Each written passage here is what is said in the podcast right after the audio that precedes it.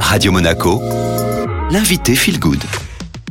Nous sommes jeudi et donc comme tous les jeudis, c'est Sandra Veziano, notre coach BLC. Bonjour Sandra. Bonjour Estelle. Alors je ne pense n'avoir jamais eu de tendinite. Est-ce que c'est destiné qu'aux sportifs? Alors les sportifs, forcément, vu qu'ils sollicitent beaucoup leurs articulations, notamment euh, les personnes qui pratiquent le tennis ou des sports de, de raquettes, ont souvent des tendinites euh, au coude, euh, mais pas que. Tout le monde peut avoir une tendinite, notamment euh, par une mauvaise position de, sur l'ordinateur, avec la souris, etc. C'est pour ça qu'il y a des souris ergonomiques, euh, voilà, qu'il y a des chaises ergonomiques, qu'il y a beaucoup de choses. C'est pour éviter des mauvaises postures euh, qui vont favoriser donc cette tendinite. Et la tendinite, c'est vraiment une douleur. euh, Vous avez eu de la chance de jamais en avoir, sinon vous en rappelleriez. C'est vraiment une douleur aiguë euh, qui est para- paralysante qu'on peut avoir à différentes parties du corps. Et donc, on est vraiment je sais pas, très handicapé en tout cas dans, dans- dans nos mouvements et c'est une douleur très vive. Donc, c'est assez pénible. Alors comment pouvons-nous soulager cette tendinite? Alors moi qui en ai déjà eu,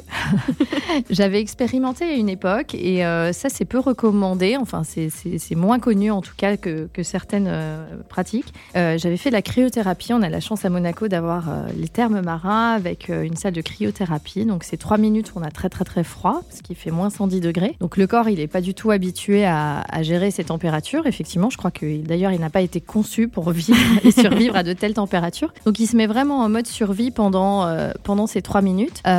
Et donc l'organisme va, va vraiment faire en sorte de privilégier les fonctions du, buste hein, euh, et des organes vitaux. Et donc il va faire un reset de toute la partie du reste, de, tout le reste du corps. Et donc ce reset, il est, il est intéressant. Et quand on a des inflammations, euh, les, euh, la cryothérapie, c'est vraiment génial. D'ailleurs, c'est utilisé par beaucoup de sportifs après des entraînements pour, euh, pour, voilà, pour évacuer toutes les toxines, etc.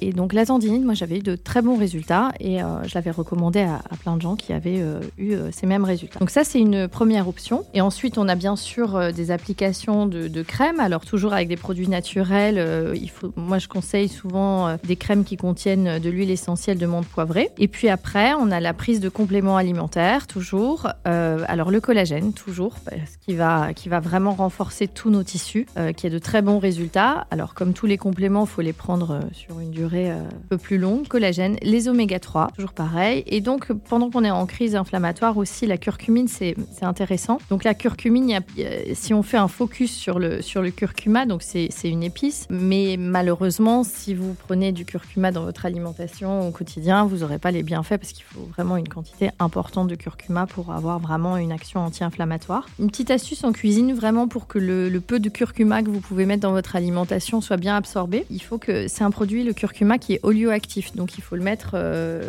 avec un corps gras. Donc d'ailleurs, euh, dans, dans les pays comme l'Inde, ils utilisent du beurre clarifié qui s'appelle du ghee, et donc il faut toujours faire rôtir ces épices avant dans ce corps gras, avant de mettre votre viande ou, ou vos, ou vos aliments ou vos protéines végétales euh, à cuire avec, euh, avec ces épices. Donc là, on va activer vraiment le, le curcuma. En tous les cas, recommande quand même, en cas de crise inflammatoire, de prendre du curcuma, sauf si vous sous anticoagulant euh, et si vous avez des obstructions des voies biliaires. biliaires. Et donc ce curcuma, il faut que ce soit de bonne qualité, avec une enveloppe de, de la petite gélule qui est avec un corps gras, justement, pour les mêmes raisons qu'on vient d'évoquer. Et si vous avez des questions, il faut vous rapprocher de votre professionnel de santé.